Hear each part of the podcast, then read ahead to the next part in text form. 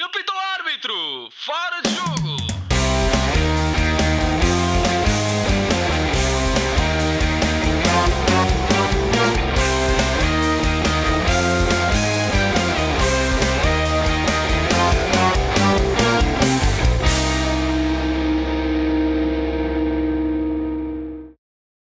Sejam muito bem-vindos ao quinto episódio do Fora de Jogo Podcast. Eu sou João Pedro Dias e para completar o painel tenho comigo Afonso Couto, Diogo Souza, José Saraiva e Ricardo Quinteiro. Nesta primeira semana de maio, em que a grande notícia desportiva foi a prova de Fórmula 1 em Portugal, também se disputou a 30 jornada do Campeonato Português. E é por aí mesmo que vamos iniciar esta conversa. Couto, assim num cômodo geral, como é que analisas esta Eh, ronda se da Liga Nós? começando pelos, pelos jogos de sexta-feira, portanto, o, o Benfica eh, fez uma primeira parte, se calhar, talvez de, eh, a muito bom nível, talvez, se calhar, uma das, uma das, melhores, uma das melhores primeiras partes do, do Benfica esta época. Eh, o Benfica, na, na primeira parte, teve muito bem, quer com bola, quer sem bola. Uh, vimos o, o Jesus, portanto, a apostar lá está, até por força da, ausência do Otamendi, a regressar, portanto, ao, ao sistema de 4 atrás, portanto, com o Gabriel a juntar-se aos, aos centrais para a saída de 3 e o Gabriel nesta primeira parte acabou por arriscar menos na posse e fazer, uh, e em termos de definição de lance e acerto de passe foi uma das melhores das melhores, dos melhores jogos de, de Gabriel. Na primeira parte faz 49 passes e erra apenas 7, portanto, uma boa. O, o Gabriel, errando menos, é um jogador que consegue dar mais fiabilidade a jogar a 6. Uh, tivemos o Rafael Pizzi uh, como interiores, portanto, a jogar mais interior, a nível interior no ataque posicional, portanto, para tentar receber entre linhas e acelerar o jogo. Uh, o Benfica também teve muito bem sem bola, até porque o Tondela é uma equipa que está bastante segura na classificação, acabou por, por, por tomar alguns riscos na, na, abordagem ofensiva e o Benfica também muito bem nesse aspecto. Destaque neste jogo do Benfica também para o, para o, para o Everton Cebolinha, faz um dos melhores jogos desta época, muito bem na definição, portanto, muita qualidade no último terço, muito bem a executar, muito bem a pensar o jogo acaba por igualar o Grimaldo como melhor assistente da liga com 8 assistências e apesar de, de, ser considerado que Cebolinha esteve numa época aquém daquilo que se esperaria, relembro que ele leva 6 gols e 10 assistências. E por exemplo em comparação com o Gaetan, que na primeira época do Benfica fez 8, 8 gols e 10 assistências. Portanto em termos de números o, o Cebolinha não esteve muito aquém de um dos jogadores, de um dos melhores extremos que passou pelo Benfica nos últimos anos. Em relação ao, em relação ao Sporting, porque vou confessar que não tive, não tive a oportunidade de, de ver o jogo do Porto, portanto o Porto teve uma, teve uma, teve uma boa vitória uh, uh, num jogo complicado com o Famalicão, que tem colocado dificuldades a todas as grandes equipas. Uh, em relação ao Sporting, portanto, o Sporting teve também um dos piores jogos da época, até porque, e, curiosamente, com o Nacional, já o primeiro jogo, por, por motivos de qualidade do relevado, foi um, foi um jogo também muito, muito mal disputado. E, sobretudo, este jogo fica marcado pelas 40 faltas.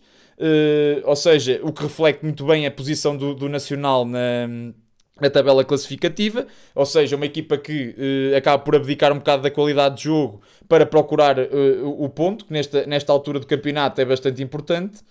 Portanto, mais uma vez, vimos, uma, vimos um treinador que olha para esta equipa do Sporting e tenta condicionar a saída, ou seja, o Nacional, uh, tudo esperaria que pudesse jogar num bloco mais fechado, acabou por tentar, como a maioria das equipas contra o Sporting, colocar, um, colocar muitos homens a tentar bloquear a saída a 3 e a, e a saída pelo Palhinha. O Iti fez isso muito bem, condicionou muito bem o, o Palhinha nesse, nesse aspecto do jogo. Portanto, o Sporting viu-se obrigado muitas vezes a atacar a profundidade. Uh, e, e, revelou até uma das maiores lacunas do Nacional, que é precisamente na coordenação da linha neste tipo de lances. Uh, portanto, destaque no jogo de Sporting, precisamente para Jovem Cabral, que leva esta época 11 contribuições em termos de golo e assistências, portanto é o, é o, é o quarto jogador de Sporting com mais influência em termos de números e, portanto, uh, sempre a ser este amuleto decisivo para o Sporting, que com mais esta vitória fica mais perto do título.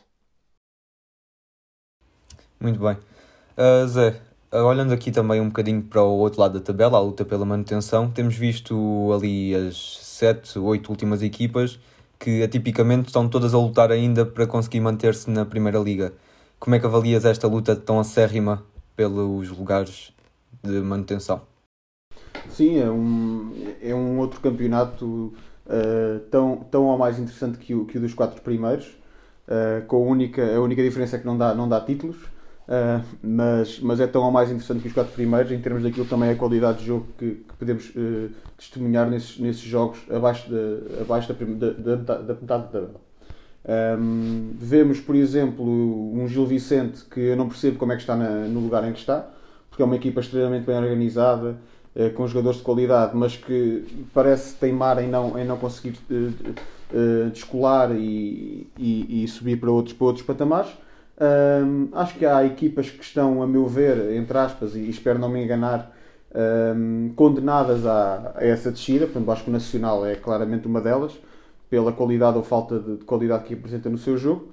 O Marítimo, com, com o Júlio Velasquez, conseguiu, conseguiu subir uh, de forma e, e, já leva aqui resultados interessantes. Ganhou o Braga, não é? Um, e temos um Farense também que, que, está ali numa situação muito perigosa, mas que eu acho também injusta, tendo em conta a sua qualidade de jogo. Mas quanto a esta, esta 30 jornada, um, uma das equipas que luta pela manutenção, justamente o Famalicão, causou muitos problemas ao Porto, apesar de o Porto, de modo geral, ter conseguido dominar o encontro. O Famalicão tem jogadores desequilibradores na frente, mas como equipa dá-me a ideia de não ser tão consistente assim, uh, que lhe permita lutar por outros, por outros lugares uh, sem ser aqueles em que, em que está, não é? Aquele, acho que está em, está em 15 lugar. Um, depois o Nacional, que fez um jogo muito fraco uh, contra o Sporting, e um Tondela, que curiosamente uh, todos apontavam no início da época que seria um, um, principal candidato à descida, e está em nono lugar, com toda a justiça. Uh, e contra o Benfica, apesar do Benfica ter sido claramente superior, a espaços demonstrou porque é, que, porque é que consegue estar em nono lugar, uma equipa muito bem organizada e com jogadores de qualidade na frente, como é, por exemplo, o Mário Gonzalez, o que não jogou, um, mas também é um excelente jogador, o João Pedro, que é um excelente, que é um excelente médio centro, uh, e portanto o Tondela também tem aqui uma equipa muito interessante e que todos, todos subvalorizámos no início da época, eu incluído, uh, mas que merece a pena ver, ver mais jogos deste Tondela. Zé, deixa-me dar uma nota também para, relativamente, falaste das equipas que estão no, no fundo da tabela, uma nota também para o Boa Vista, um clube histórico e que está numa situação já bastante complicada, que portanto um, o contexto seria muito favorável no início da época, se virmos as contratações que, que fizeram, contratações de, de renome uh, nacional e internacional, e, e veja-se como é que correu a época ao Boa Vista. As coisas melhoraram ligeiramente uh, com a mudança de treinador, mas ainda assim com alguma dificuldade em imporem-se, quer dentro de casa, quer fora de casa, e, uh, e começa a ficar escasso. Ainda tem desafios importantes pela frente um, e complicados, mas começa a ficar, o tempo começa a ficar escasso para, para saltarem da, da linha d'água e, e começa a ficar uh, chato pensar que um clube como o Boa Vista está em sérios riscos de, de descer à segunda divisão.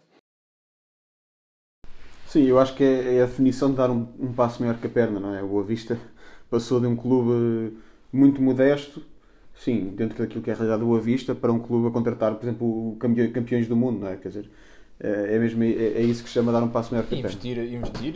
O Ellis acho que custou 3 milhões, fizeram investimentos eh, avultados para uma equipa desse, portanto, com essas ambições, que é portanto, de não descer, não é? Uh, contar com Ravi Garcia, com Rami, portanto, é, é, é, decidi, é decididamente uma das ilusões da época.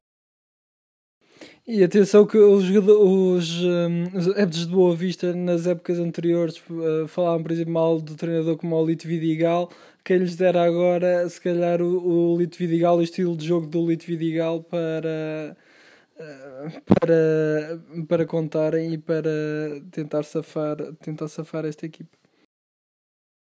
Sim, sim, mas eu acho que nem sequer chegou a dar tempo suficiente ao Vasco que se abra, por exemplo, para para, para demonstrar mais trabalho. O Vasco Seabra está a demonstrar um trabalho muito, muito, muito bom no, no Moreirense neste, nesta fase. Com o Boa Vista chegou a ganhar 3-0 ao Benfica. Uh, a equipa denotava dificuldades, mas tinha ali uma dinâmica interessante. Uh, eu acho que não se deu tempo suficiente, como aliás em Portugal raramente se dá uh, tempo suficiente a esse treinador para demonstrar aquilo que realmente vale. Ainda agora é o Moreirense com o jogo do Porto. E já como no Boa Vista também. Aqui também, também só dar aqui a palavra ao Ricardo, que falta ele dar a sua opinião sobre o que foi esta 30 jornada do campeonato. Uh, se quiseres falar sobre os jogos dos grandes ou manter-te aqui na discussão sobre a luta pela manutenção. Boa noite. Uh, eu sobre futebol falo pouco, normalmente. Eu gosto mais da parte da galhofa e depois até gosto de receber umas mensagens animadoras, umas ameaças e tal. Portanto, gosto de manter nessa linha fazendo uma, fazendo uma retrospectiva da, da jornada, já que eles falaram de futebol, eu falo do extra jogo, que é sempre a parte mais galhofante que me, que me interessa mais. vimos o, acho que os três jogos foram jogos complicados para, para todos. Talvez o que teve mais facilidade nesta jornada talvez seja o Benfica, que até conseguiu uma, uma vantagem igual à do Sporting, mas mais, mais confortável pelo, pela, pela, pelo tempo em que conseguiu chegar lá. O Sporting só no fim do jogo é que chegou, é que marcou. Começando pelo Benfica, que estagiou no, no Montebello, em Viseu, que é um sítio que todos nós, ou alguns de nós aqui, gostamos muito, e aqueles ares devem-lhe ter feito bem. E tanto é que fez um bom jogo. Concordo com o, com o Couto na parte do, do Cebolinha, acho que tem vindo a, a subir de rendimento. Uh, não tinha presente que tinha 6 golos e 10 assistências.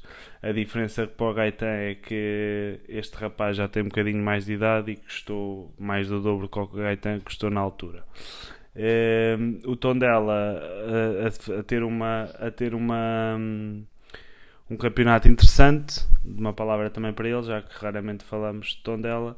Uh, creio eu era a equipa com um orçamento mais baixo, na ordem dos 7 milhões, e que está a fazer um, uma, uma época segura com, uh, e é treinado por, uh, por alguém que já foi adjunto de Kike Flores, portanto acho que não há de ter sido aí que aprendeu grande coisa, mas nota-se que, que prosseguiu carreira e que ainda mais valor lhe dou por ter tido tão, um, um mau professor tão grande, todos nós já fomos alunos e, e sabemos o quão gravoso pode ser ter um, um mau professor.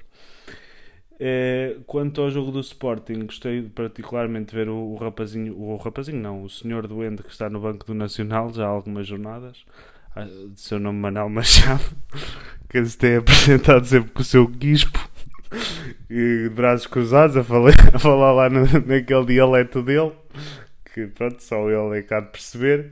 E eh, pelo que eu percebi ele queixou-se de umas coisas, mas eu também não domino muito bem o machadez. E, e portanto foi gosto sempre de ver esse, esse lado.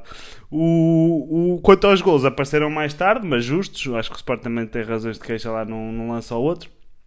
Por mais um goleador o, o Sporting tem sido pródigo nos goleadores eh, os goleadores a serem os centrais Uh, foi, com o Atas durante algumas jornadas, agora é Fedal. Eu acho que se calhar convinha começar a dar um bocadinho mais espaço na frente. O Neto eu percebo que, que seja uma impossibilidade, porque a bola para ele é um mistério e, e portanto creio que é impossível chegar a esse patamar.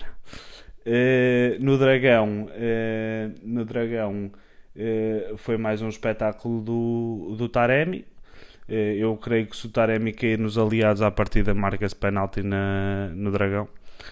Estou convencido disso, aquilo que eu tenho visto. Eles, eu sei que eles se queixam para aí do deviam ter três vezes mais perto. A cada 10 minutos no jogo convinha que houvesse um penalti, mas, mas pronto, isso ainda não, ainda não tem sido possível. Mas, mas têm trabalhado bem para isso.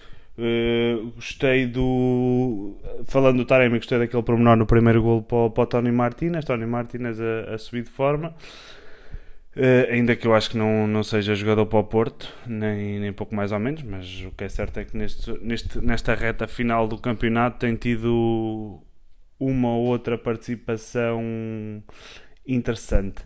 Quanto ao, quanto ao fundo da tabela, é que nem tenho mesmo nada a dizer, que eu nem, nem, nem vi esses jogos, mas eu gostei há bocado de falar, de falar do, do Vasco se abra, acho que Vasco se abra, até aquele menino bonito, todos nós tínhamos sempre o Totó na sala que fazia os TPCs todos e tal, mas não, não é nada especial. Hum, e é isso que eu tenho a dizer. Muito bem. Que, Diz, Ricardo, diz, uma diz, pergunta que eu tenho aqui um- sobre um jogador que, que sei que tu és um grande apreciador, que é Gilberto. O que é que tens a dizer sobre a exibição de Gilberto frente ao, frente ao Tondela? Que, é- que é exatamente o mesmo que acho que ele vale, que é Só nada. aqui essa, a questão é se ele teve em campo. Também não, não me apercebi. Acho que ficámos é uma muito novidade esclarecidos. para mim. Não, não, deu para ver, deu para ver que ele esteve em campo, deu. Ah, houve pessoas que quase ficaram Eu, eu, cegas, gostei, mas de- eu deu. gostei de ver no. Eu, agora o Benfica tem uma cena que é o, que é o B-Play, ou, epá, mostra uns melhores momentos tipo de, deles no estágio e viu-se um, um momento dele no, no balneário a dar, a dar uns toques que é, acho que aí teve bem. Acho que nesse, nesse tipo de registro eu gosto de ver. São gosto de ver ne- nesse tipo de registro a fazer lá uns meinhos e pronto, uma batucada e tal, isso gosto de ver. Agora no campo dispenso. Dispenso. E sim, e leva o Gabriel com ele. Também, E uma churrascada O Couto disse que ele teve muito bem, também pronto. Só eu, não posso ser eu, só ser eu a fazer aqui um bocadinho de humor. O Couto também gosta de. e acho bem. E, e pronto. E acho que é isso. Muito bem. Tendo então a análise à 30 jornada do Campeonato Português feita, passamos aqui à nossa primeira rúbrica desta semana. E muito bem feita. E muito bem feita, é verdade. Vamos passar aqui então ao nosso tão amado momento Aurélio Pereira. É Aurélio Pereira. Meu Eh, pai, meu pai. No momento Aurélio Pereira desta semana é um pouco diferente, não vamos, os nossos comentadores não trarão apenas um jogador em destaque, mas sim todo um 11 que vão apresentar. E começamos por ti, Zé. Qual é o 11 que nos trazes? Bom, eu, eu como confio muito aqui na- nas opiniões dos meus colegas quanto ao 11, efetivamente, dos jogadores em destaque, eu vou trazer um, um 11 de jogadores eh, de, de clubes que não são os quatro grandes, portanto, eh, clubes teoricamente de menor monta. Ahm, e portanto, aqui num, num 4-4-2, que é para conseguir ter dois avançados a jogar.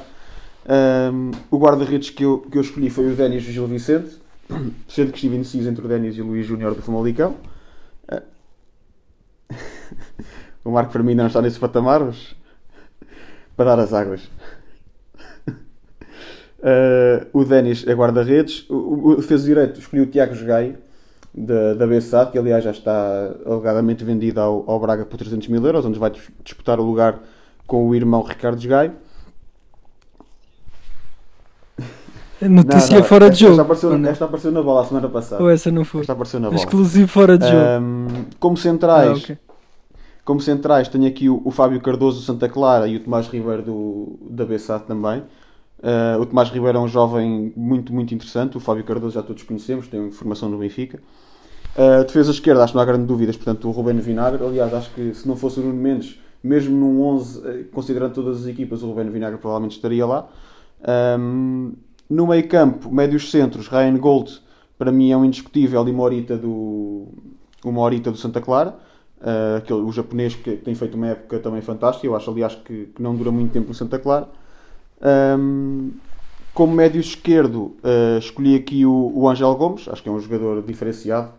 É, é outro que, se não fosse, se calhar, um outro, um outro, uma outra estrela dos grandes, também estaria num 11, incluindo todas as equipas. Ahm, pela direita, coloquei aqui o Carlos Mané, acho que está a fazer uma época também muito interessante no, no Rio Ave. o já se está a rir. E na frente, para mim, Beto e Cassierra são dois avançados fora de série para mim. Acho que tinham perfeitamente um lugar num grande, eh, num grande português. E hum, o Cassierra, aliás, sim, eu tenho, tenho que incluir o Braga. Tenho que incluir o Braga. Temos que ser honestos. Ah, aliás, Quando dizes grande, incluís o Nacional. não, não vou assinar o clube.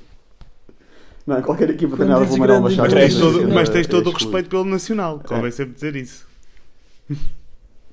Tenho, tenho, Há tenho. sempre tenho. dizer. Respeito é Às preciso. vezes as pessoas podem não, podem não saber isso.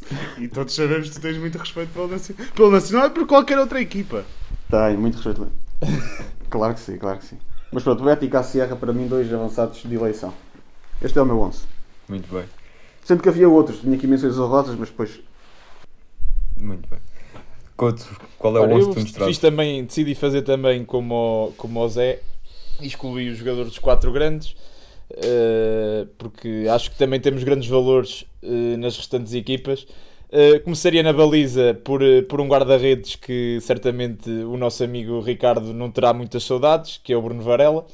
Eh, o Bruno Varela. Nenhumas, nenhumas, nenhumas. Aliás, o Benfica fez uma época em que se- foi inovador. Já tinha feito isso com o Roberto e depois tenta voltar a fazer com, com, com, com o Varela, que era começar- uma tática nova, que é começar uma época sem guarda-redes e tentar ser campeão. Isso não é loucura mesmo. Não, mas o-. Bruno Varela está a fazer efetivamente Mas uma desculpa, grande época, que inclusive foi premiada com uma chamada à seleção. Ahm, e, e- e- penso que justa, portanto que Bruno Varela, claro que eh, obviamente que o Bruno Varela quando joga no Benfica ainda é um guarda-redes bastante novo, todos nos lembramos de como é que foi os primeiros anos do Patrício no Sporting, que se não fosse uma aposta Oh, contínua, oh, foda-se. Se não fosse uma aposta- Opa, vais ver a carreira como faz e quanto faz. Não, eu, não, eu, não sou, eu, não, eu já te disse, eu não sou, eu não sou futurologista, ainda não, ainda não tenho estudos para isso. E nem, nem para isso, nem para dizer o 11 da Coreia do Norte. Mas, tens olhos. mas mas eh, o Bruno Varela evoluiu e bastante. Não sei se vai ser se vai ter a, se vai ter a carreira do Rui Patrício. Também não me parece, porque o Rui Patrício é um- é- tornou-se um grande guarda-redes. Não é isso que eu quero dizer. Quero dizer que a aposta contínua fez do Patrício aquilo que ele era. Se calhar se tivesse sido relegado à primeira época como foi o Bruno Varela, se calhar não teríamos um Patrício como temos hoje. Mas pronto, continuando, na- continuando no nosso 11, portanto gostaria de destacar à direita o Mofi, que está a fazer uma, tem, tem feito boas temporadas na Liga Portuguesa. À semelhança do Zé, escolhi o Fábio Cardoso, portanto, pela regularidade, pela regularidade das épocas que tem feito em Portugal também. Eh, escolho para, outro, para, o companheiro, eh, para companheiro central o Borevkovic do Rio Ave, que também tem sido um jogador eh, que ao longo das, das épocas tem estado em Portugal sempre a apresentar-se a um bom nível. Na esquerda, obviamente que tem que ser o Ruben Vinagre, claramente que é um jogador para patamares superiores ao Famalicão. É um jogador que tem bastante futuro, certamente que se juntará futuramente ao, ao Nuno Mendes como os laterais esquerdos da seleção. Uh, no meio campo, eu, portanto, eu optei, esqueci-me de dizer ao início, por um 4-4-2, uh, sem extremos, uh, onde coloquei no meio campo dois homens do Passos Ferreira, o Stefano Eustáquio e o Bruno Costa, que estão a fazer ambos também uma grande temporada. Uh, o, o Eustáquio, inclusive, que teve, que teve uma, uma ausência aqui no Campeonato Português, penso que tenha ido para o Canadá, mas que regresse para, o- diz, para o México. Pronto, exato, olha, obrigado. Ele é Uh, canadiano, acho ele né? é Tem canadiano, foi essa a confusão que eu fiz. E é, da, e é da Nazaré também. Um, um apontamento. É, é, é, é portanto isso. Pronto, e o Eustáquio regressa a Portugal muito bem. O Bruno Costa eh, teve sempre muito tapado no Porto e agora finalmente tem a oportunidade também de, de brilhar. Eh, lembro que Bruno- os únicos jogos que eu me lembro do Bruno Costa foram sempre contra o Liverpool, que é sempre ótimo para lançar um jogador. eh, para fazer montra, não é? E depois temos, para fechar o meio campo, o Ryan Gold e o Angel Gomes, que também são jogadores indiscutivelmente eh, eh, que tiveram uma época muito boa. O Angel Gomes é um jogador que também não é um jogador para o Boa Vista. Uh, certamente que os três grandes deveriam, estar, deviam ter estado atentos no início da época a este jogador, portanto, vir para um Boa Vista é um desperdício. Uh, o Ryan Gold, porque também fez-lhe bem a segunda liga, é um jogador que cresceu fisicamente e que, e que, e que está também a, a pedir voos maiores. Na frente coloco também o Beto e meto também o Mário Gonzalez, que é um jogador que foi dispensado do Villarreal, que não tem contado para o Villarreal, mas que depois desta época, certamente, pelo menos em Portugal, lhe poderá valer uh, um salto, foi, uh, um salto para, um, para, para um clube maior. De, fazia também, se calhar o Zé não fez, mas eu faço aqui uma rápida menção honrosa ao Léo Jardim, ao Rodrigo Pinho, ao Luther Singh, ao Rochinha, ao Gar e ao Ugarte. Portanto, para mim são jogadores que também poderiam estar nesse 11. Eu tinha aqui umas menções honrosas, eu também tinha aqui o Luther Singh, uh, o Eldis do Boa Vista, uh, o Rochinha do, do Vitória e, e o Irmer, que já falei dele do Marítimo também. Ah, e só dizer que o, Santinho, ó Zé. o Ângelo Gomes está Sim, no Boa sim, Vista sim, do por causa de- porque os Léo do, do Lille, pronto. Daí, daí ter havido essa facilidade, exatamente. Exato. Uh, Diogo, só nos faltas tu apresentar o teu 11.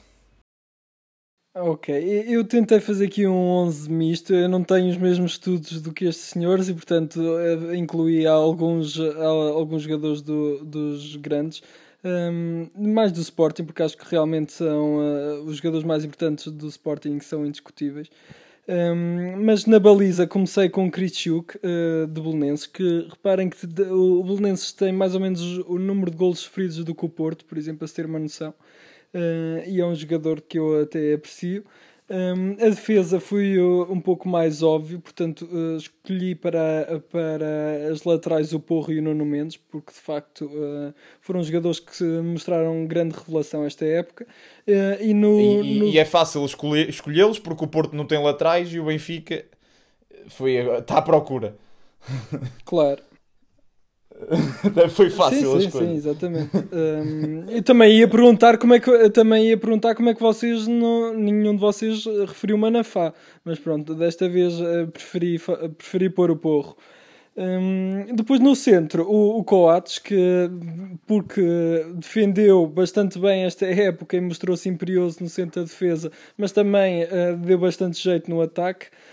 Depois ao lado não coloquei o Fedal, coloquei o Pep, que achei que, está, que, est- que mereceria um bocadinho mais do que o Fedal. Um, já no meio campo uh, concordo com vocês e portanto também meti o Ryan Gold uh, acho que é, é, indiscutível, tem que estar neste 11.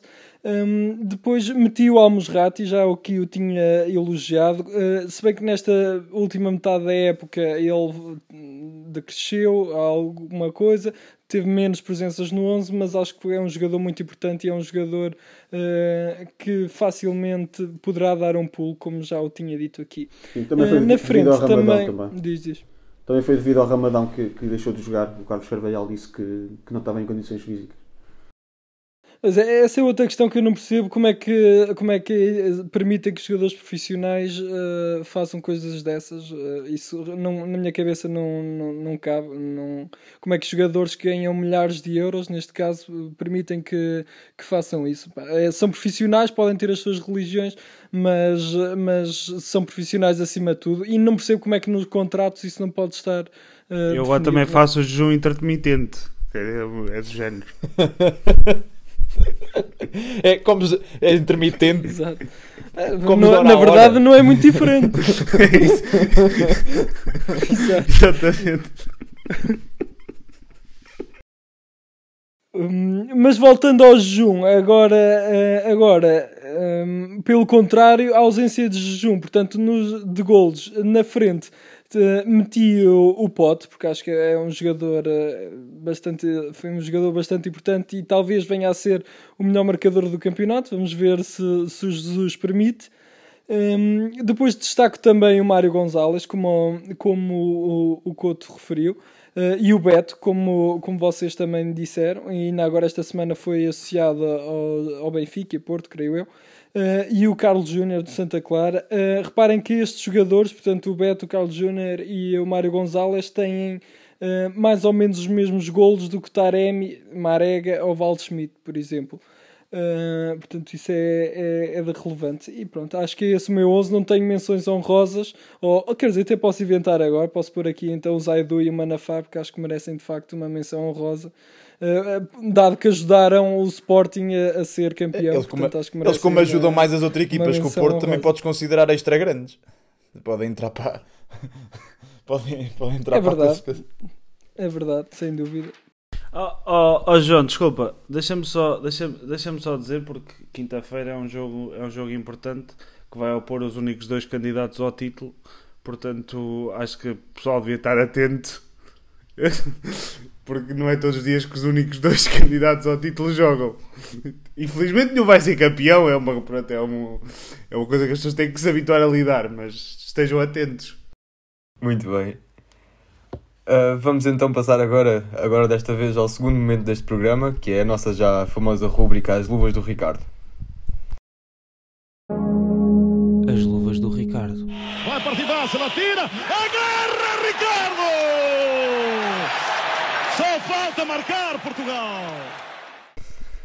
Como já devem saber, esta rúbrica consiste no relato de uma memória relacionada com o futebol por parte de um dos nossos comentadores, sendo que esta semana o relato da memória está a cargo do nosso Ricardo. E Ricardo, o que é que nos trazes? Eu esta semana trago pá, talvez a, a, a, primeira Champions, final de Champions que eu me lembro assim lembro perfeitamente de ver o jogo, sei onde estava e essas coisas. Eu tenho uma ideia no ano anterior, mas é uma ideia muito vaga de quando o Porto ganhou ao Mónaco, os 3-0, mas também já se confunde um bocado daquilo que eu vi depois na história sobre esse jogo e repetições, então já não consigo saber se foi bem esse o jogo que eu, se eu me lembro bem ou não. Mas desse sei que me lembro. Foi um Liverpool AC Milan 3-3 em Istambul, que um dos jogos mais históricos eh, pá, do século XXI, certamente, e talvez a, final mais icónica de sempre, a par de outra de 98 entre, entre Man United e, e Bayern Munique, creio que foi 98. Eh, mas neste jogo o, eh, o AC Milan entrou a ganhar logo, acaba a primeira parte a ganhar 3-0 com golos de Paulo Maldini logo a começar e de Hernan Crespo aos 39 e aos 44. Eh, e, eh, e depois uma reviravolta histórica que ficará para sempre na memória do, dos adeptos de, de Liverpool. e eh, nesse jogo ficou muito célebre os adeptos não pararem incansáveis, como sempre são, mas nesse jogo ainda mais de, dos adeptos do Liverpool e o mítico cântico You'll Never Walk Alone. Um, e depois começa logo a, a, abrir a segunda parte com, com um golo de Steven Gerrard, creio eu de cabeça. Uh, depois uh, empataram e um, empataram, não, fizeram o 3-2 e depois Xabi Alonso, ainda aos 60 minutos, com meia hora para jogar tempo regulamentar e depois mais meia hora de, de prolongamento, após falhar um penalti na recarga, uh, creio eu, uh, mete a bola lá dentro e faz o 3-3. Uma reviravolta histórica, depois vão a penaltis, um empate histórico, depois vão a penaltis e. Uh, e depois é, um, é a noite mais célebre que até depois até o catapultou para o Real Madrid, ainda com menos destaque, estava lá Casilhas, que foi de Dudek, que faz grandes defesas no, nos penaltis e, e, é um jogo que fica célebre. Depois, dois anos depois, creio em 2007, a final repete-se e o AC Milan ganha. E uma nota de destaque para o único português, ainda que só tenha jogado 8 minutos, que foi Rui Costa, que entrou aos 112 minutos na altura para, para substituir uh, Gattuso, que agora adotou pelo um, look de pirata, mais recentemente, e, e portanto foi este, foi este o desfecho e é a minha memória de jogos mais, mais célebres de sempre. E grande memória é essa. Chegamos deste modo ao fim de mais um episódio. Esperamos que tenham gostado. Para a semana cá estaremos outra vez para falar sobre o melhor do futebol. Até lá.